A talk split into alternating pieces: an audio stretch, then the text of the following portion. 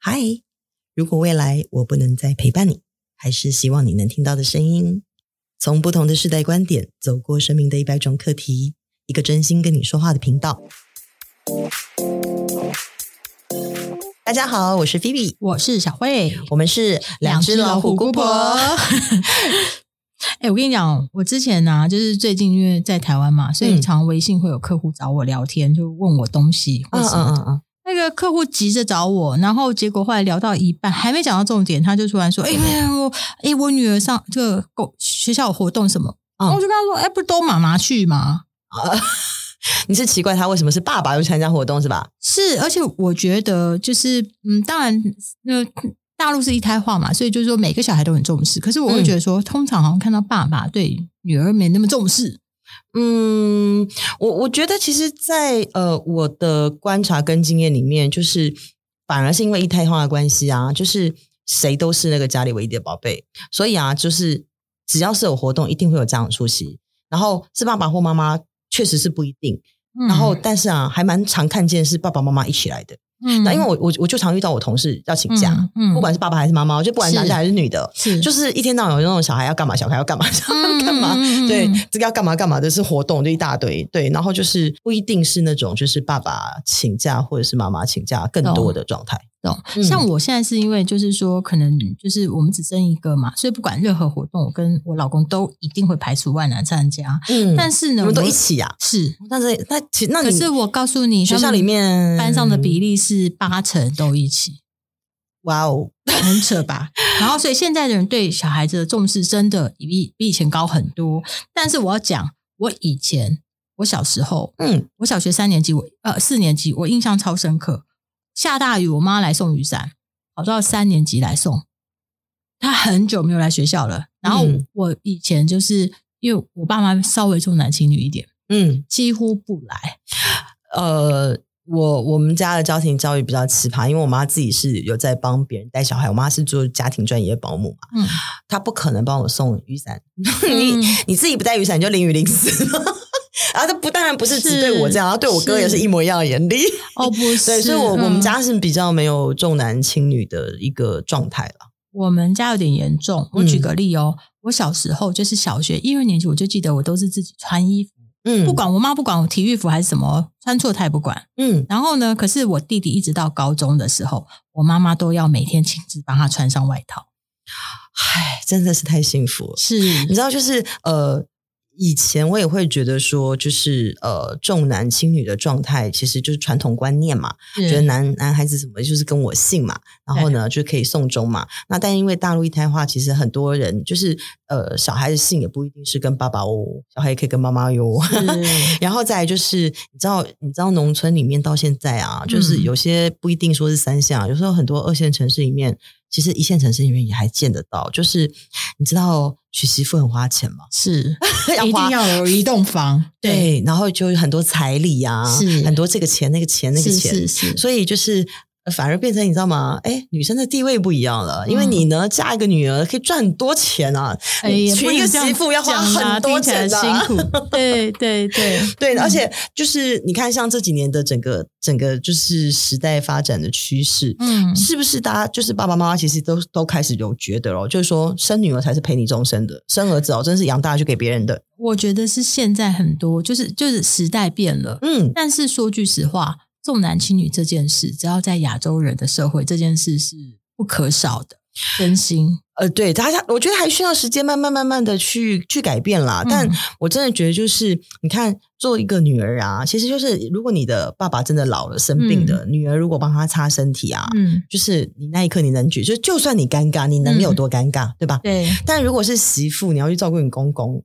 我觉得就是尴尬，对，是是是，至少初期的确是会尴尬，对对吧？那女女女儿就多好，可是你知道，就是所以我觉得，其实以前的那种呃农农业时代，你会需要男生的理由，是因为家里需要人口，为什么？是因为你要去干农活啊，你要干的都是体力活啊，女人能有什么体力，对吧？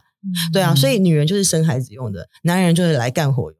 所以以前会有这种重男轻女的观念，是是符合那个时代的需要的。但现在啊，其实这个重男轻女就真的是太不合时宜了。我我不觉得，就是这件事情啊，就是当然，我觉得起码六成以上还是有而且我觉得啊，重男轻女这件事情啊，是会亘古不变的，因为跟谁姓这件事也蛮重要的。跟谁姓这件事很重要。嗯、那我举例哦，在外国人的世界里面啊，你结了婚都要改夫姓，为什么现在的东方女性不跟夫姓了呢？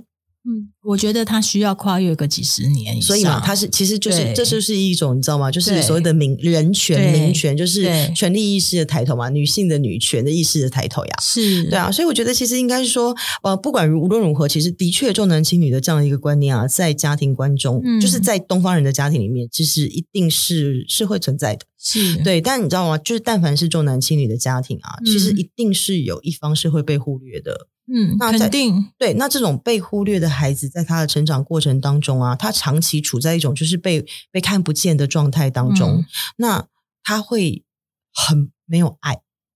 他是一个爱我相信爱缺乏的孩子。我自己觉得我就是啊，嗯、对。然后，所以他的人生发展就会有一些缺失和遗憾，很难很难很难被满足。嗯，我觉得我很严重的讨好性人格，我觉得来自于这个。嗯、然后，可是我当时就是我记得我怀孕的时候。其实我知道，就是说年纪大了嘛，大家当然知道说你可能是生这个是唯一的一胎了，然后大家内心一定会有期待说，说可能是男生吧，可能是女生吧。我知道我老公当时可能会希望是个男生，嗯、然后呢，我就是一直盯到，因为我们的妇产科医生是我们家的亲戚，所以一直都说，嗯，看不出来，看不出来，都遮得蛮好的，看不出来。然后呢，其实我知道他看出来了，然后他一直不讲，我就知道是女生，我觉得很棒，嗯，我的内心觉得太棒了。然后可是呢，我又不好意思讲，然后我就去给了一个超级有名的医生做羊膜穿刺。然后那一秒钟啊，可是我我跟你讲，那一天我要去的时候，我看到苹果日报有一个新闻，就说有一个爸爸摔门而去，嗯，因为 产检的时候又是女生，结果后来我当时就很害怕。然后后来呢，医生就是在一秒钟。就是超音波就说恭喜你是个女儿，就很自私，你知道吗？嗯，然后我老公就哭了，感动的哭了。当下不是当下，我想说，靠，他应该是觉得，就是就就就你懂吧？然后结果他就出去跟我婆婆讲电话，然后呢，我当时想说啊，会不会就是他们觉得什么？就后来发现不是，我老公一直哭一直哭，然后就说哦。女儿很好，女儿很好。我跟妈妈说了，女儿很好。我就听完以后我也哭了，因为我觉得超超过我的想象，你懂吗？因为我的潜意识里，我爸妈就是重男轻女很严重。OK，对。然后那个当下，我完全释怀，就同时觉得说，哦，我觉得我好幸运。好，那我问你哦，就是嗯，你是一个，就是我们刚刚说，就是。一定是处于某种程度的被忽略的状态当中，所以会不会就是有花很大的力气想要去对外面索取一些什么，或者是去被就是去去，不管是在物质上面，或者是比如说自我价值被别人认同这件事情，都特别的想要去索取。我跟你说非常严重，我从小开始，我妈妈就给我穿男生的衣服跟裤子，嗯、然后我很少穿到裙子，除了制服以外。然后呢，我每一次我在眷村长大的，我一定是耍淘的。我永远带着一群小男生，嗯，然后我每一次后来到职场上，我也会觉得自己是男生，不会觉得自己是女生，嗯，所以我的那个特质变得很中性，嗯，但是呢，有的时候也会潜意识觉得说自己希望被妈妈绑头发啊，小时候你知道吗？我妈是完全不想管，完全放任我，嗯，然后我会很想要很想要变成男生。你知道，在这种家庭，就是在这种重男轻女的环境底下成长大孩子啊，嗯、他们其实还是会有一种，就是特别渴望被看见，或者是对于自己的自信啊，会非常的匮乏，是，然后对自我的评价也非常低下，非常严重。对，然后或者是说，他对人就形成了一种冷漠跟疏离感，嗯、然后更严重的时候啊，就会变成是他自己会对于得到幸福这一件事情哦，他会有就是我不配的这种不配得感诶我非常严重，你又不是第一天认识我。嗯、然后我跟你说，就是就像在职场上，其实我有发现，我过往的人生里，我的内心的竞争的想法都是针对男性。嗯，然后我一直想要证明自己跟男生一样，或者比男生更好。所以你可以不用漂亮，但你很厉害。以前没有，或直到我做到一个美妆节目，后来其他人就说：“诶，我有一个美妆节目的人都不爱化妆，或是不不保养，或怎样，我才开始改变自己。”但是那个是外表上的，OK，的内心还是非常男生，就你还是会倾向是就是要要要强，是，可是、嗯、而且我觉得这种感觉是连男生都知道的。我以前从来没有人追，嗯，因为男生都把我当哥们，我讲话的方式，然后跟人家聊天的逻辑很男生，然后男生会有竞争感，嗯，所以其实我觉得我在跟我先生就是在当同事的过程里，他也有一直感觉到。我们是在竞争的，然后是有一次他突然跟我说：“其实我觉得你不用这样，哎，就是我没有要跟你比，诶，我才意识到那个时候你已经在谈恋爱了，没有，没有，没有，哦，在同事的时候，是是是，OK。然后因为我才发现这件事，就是说我现我潜意识里一直在跟男生做比较，OK。啊，懂，我懂，我懂你的感觉。然后我才突然发现说，哎，我怎么会这样子？嗯。可是我真的就是说，会一直想要赢过男生。你你现在说的这个状态哦，有些人在成长过程，就是他会受到一种呃信念的指令，就是、嗯、你哥哥这么优秀，你怎么样怎么样怎么样？你弟弟、嗯、你弟弟这么棒，你怎么样怎么样？他也可能会影响他成为，就是就是这个女生也会有影响成为，就是说我要跟男生一样棒的一种心态。是对，所以才不是就是跟那个。那个很有名的精神学家叫呃阿德勒，是说过一句话说：幸福的童年治愈一生，不幸的童年要一生去治愈。我真的认真讲，我完全认同、欸，诶真的真的。然后，而且我觉得，因为我太想要跟，就是以前过往的过程，后来是因为自己发现，然后我觉得生小孩这件事是一个很大的转捩点。在我还没有生小孩之前，我没有意识到我是一个女性的感觉，嗯，然后我所有的事情都会把它。当成是正常起跑点，我要正常的比赛，我一定要赢这件事。然后，所以大部分男生，你知道吗？我曾经有一个同事很夸张，他因为他比较敏感，他可能对气场或什么。我每次只要他捡袋子，我站在他背后，嗯，他就跟我说：“我就知道你来了。”他说：“你知道吗？你的那个感觉就是就是好像压过我的那种那种。”他说：“我每次你在我背后都不舒服，你后来你可不可以站在我正面？”你知道那种感觉吗？啊，所以我觉得其实应该这样讲。我觉得对现在的嗯新一代的父母来说吧，嗯、就是呃，如果你还会有这个重男轻女的观念，那我觉得有几件事情，我想要请你们都可以稍微呃关注一下的。嗯、就是说，我觉得身为爸爸妈妈，如果我们能做到就是真心的公平的爱，嗯，好，那你也一定要做到让小孩遵守公平。嗯，哦，遵守公平，就是说不要让你的任何一个孩子成为另外一个孩子的替代品。嗯，或者是因为要成全另一个孩子，所以就的就有一个孩子成为了他的牺牲品。嗯，因为这种差别待遇啊，会会给你的孩子啊，在心里造造造成一种就是就种下一个什么根呢？种下一个我要一直不断的自我批判的根。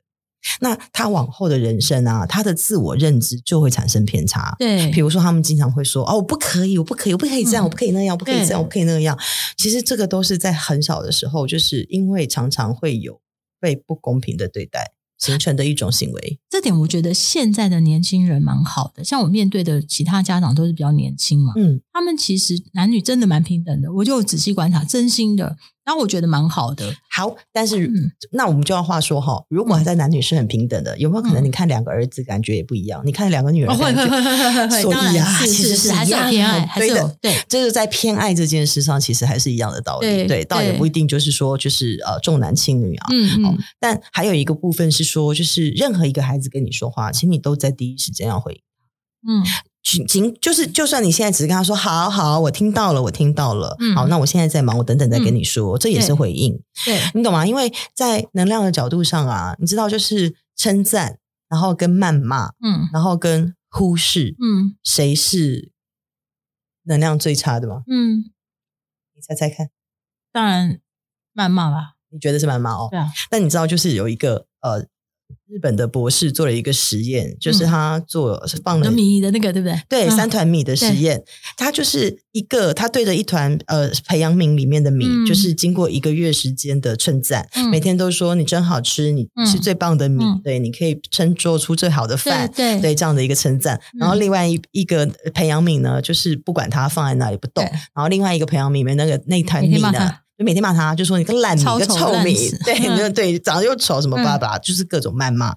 结果你知道吗？在一个月之后，呃，显而显而易见可以猜测得出来的，就是被称赞的这团米，它的这个含菌量对哦，是远远的少于这个被责骂的米的。嗯，但你知道吗？含菌量最多的，也就是整个发霉程度最高的，其实还不是那个被骂的米，嗯，是那个不理不睬、被漠视的那团。真假的？对，所以我跟你说，谩骂 真的还比这个漠视。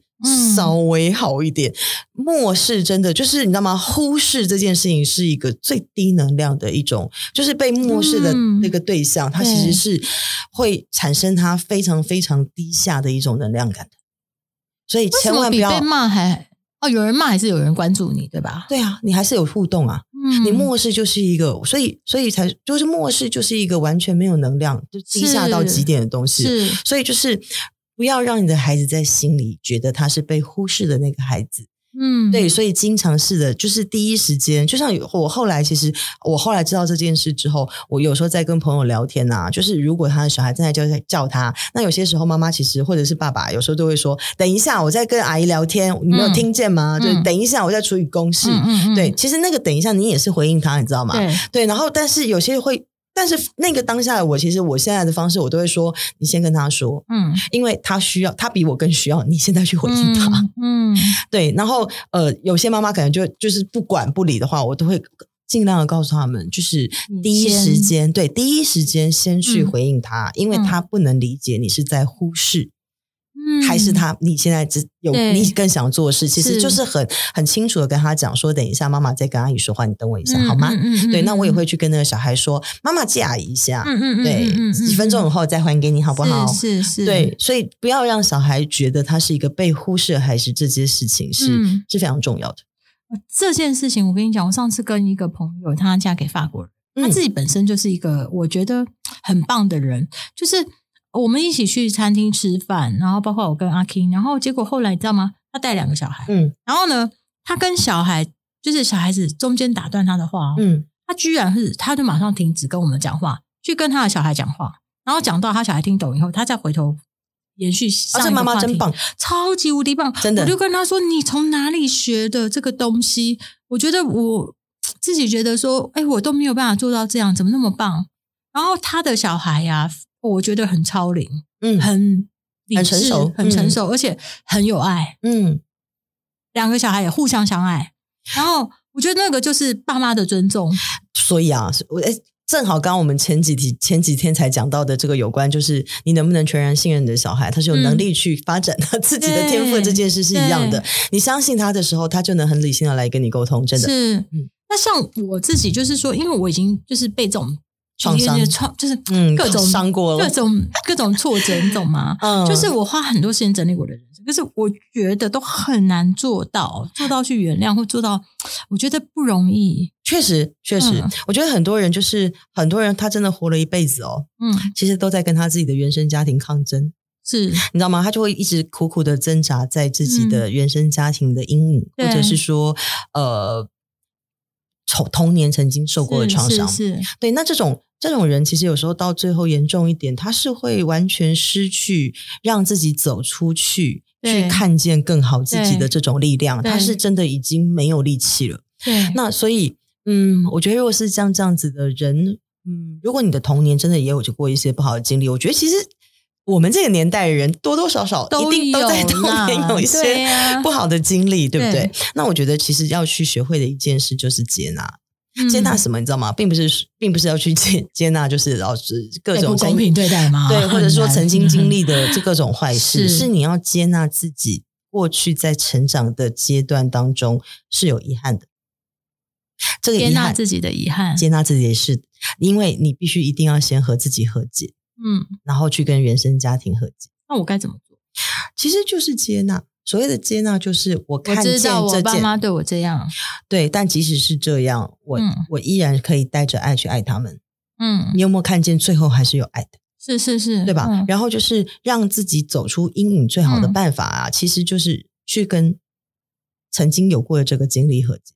嗯，这个和解并不是说要你一定要去原谅。嗯、我觉得很多人会有点误解，说这个和解的意思就是说，我要我要成为菩萨，嗯，你知道吗？我要原谅你，嗯，你你可以不原谅，因为和解啊，它其实是给自己一个机会，嗯、让你透过一个新的观点。去了解一个事情，嗯，它有没有可能有其他的发生的理由或角度，然后或者是说，因为我如果没有办法去接纳，我就没有办法去进行下一步这个所谓的和解。那能够有和解的这样的一个力量的时候，其实你会去透过我刚刚说嘛，透过一个新的观点去了解事情发生背后的理由，嗯，那你也可能有另外一种新的力量会产生出来，就是说。我愿意接受这个事情的存在，哈、嗯！我说了，我不是一定要这个此刻当下就原谅你，对。但是我通过可以理解对方，嗯，然后呢，来对自己曾经有过那个经历释怀，嗯，你知道吗？和解是一种很强大并且充满了爱的能量的接纳，嗯嗯，嗯。再说一次，和解和和解是一种充满了很大的能量的、充满了爱的一种接纳，嗯，当你。接纳这件事曾经发生，嗯，当你愿意跟过去的这个经历和解，而不是一直不断的去跟这个经历抗争，嗯，或者是对这个经历做出批判，你你可以在和解之后依然选择我不原谅曾经对我做过这件事情的人，嗯，我我不原谅就是这个这个事情的让我受伤的过程，对，你让我受伤的过程，嗯，但是当你愿意承认他在。对，并且是我知道这件事了。对，我知道有这件事了，嗯，并且我知道你有你的理由。对，我只是不愿意，我只是此刻当下，我也没有要原谅你做这些事的理由。嗯，但是当你你看哦，当你现在说我知道你有你的理由，嗯的时候，嗯，这一句话是不是对你来说已经造成了某种释放？是，对吧？你已经没有卡在那个是这样吗？对，我知道你是这样是我的错了。对的，对的，对的，嗯，就是你就再也不要卡在说，就是我恨你。嗯，哦，对对 对，我不能接受，你就是比较疼，你就是比较疼谁？对，对你就是这样伤害我。我接受你是这样，然后我也知道你就是这样子，可是那跟我好不好没关系。对，嗯、那就是已经在和解路上又再往前走了一步了。嗯、所以一定是要先从接纳与和解开始。这个和解其实适合你自己的和解，嗯啊，而不是一定要你去接受，就是说这个事情我必须要原谅，知道吗？一定要先从与自己的和解开始。是对，所以如果是经曾经经历过创伤的人，我觉得，我觉得其实人生就是人让人生最大的幸福，其实就是享受过程，而不是一定要去看到结果。你在过程里面都完全享受了，至于你到时候到最后到底有没有有没有结果，嗯，其实有时候不是那么重要。那听不懂的话，我可以再 我看到你迷惑的眼神了，对，对，好，听不懂的话我再解释给你听。比如说，我今天打算要去阳明山山顶。结果我开错路了。嗯、开错路的过程里面，我如果是一直不断的在看导航，嗯、一直不断的在问人，非常着急、非常抱怨的，一直在骂旁边这个看地图、看导航的人，就是在乱指什么路。对。我是不是这个过程也没了，结果也没了？对，好。但如果我们今天假设说，我们今天要去山上看风景，嗯，然后呢，我开错路了，然后呢，你就说哦，没关系啊，那我们就看这一路有什么风景啊，嗯嗯嗯、我们就继续缩小，我们就继续去享受这一路上我们能遇见的人事物。其实我就算最后依然没有到达我原来要去的那个阳明山的山顶，去找到更好的咖啡厅了。呀、yeah, 对，就是这个。所以有些时候，人生最大的幸福是你会享受那一段过程，而不是只是只去看到那个结果。嗯，所以有些时候就是放下心中那种杂。杂念跟执着，你就会发现人生处处都有风景啊，嗯，对吧？世界上其实没有所谓完美的原生家庭，任何事情都一定是有两面性，原生家庭也是这样，嗯嗯，它有它的两面性。我们人也是，我们都不完美，爸爸妈妈也不完美，嗯，然后呢，所以。有些是，也许因为这样，我变成更好的人了。对，因为有些是正面多于负面，嗯，然后而有的负面呢，会是单向的，就直接去压倒正面。嗯，但如果我们一生啊，拿时拿所有的时间力去啊，都去抱怨，都去生气，嗯，都去讨厌，都去恨，嗯，那我们就没有时间去爱，去享受，去拥去拥抱快乐。嗯，这就是刚刚说的那一段。那个山上的风景的故事，嗯，所以其实只要我们如果能够愿意打开心门，然后去接纳自己的过去曾经发生过的经历，嗯，用一个新的角度，嗯，去和解这些经历，嗯，然后慢慢的等到自己有能力的时候，我们再用爱去接纳和包容，嗯，那就没有什么是你不能治愈的了，即使它是你很沉重的创伤。反正就是先理解这件事，然后再想办法，呃。嗯，不是想办法，就是认不认同是另外一件事，对吧？对的，但是你必须先知道这件事发生，它毕竟它一定会是有它的理由，嗯，对，不需要特别全然的去否定它，对的，是。好，那希望今天的节目内容对你有帮助。那我们今天要说的话就是这些，非常感谢你的收听，我们下次空中再见喽，拜拜。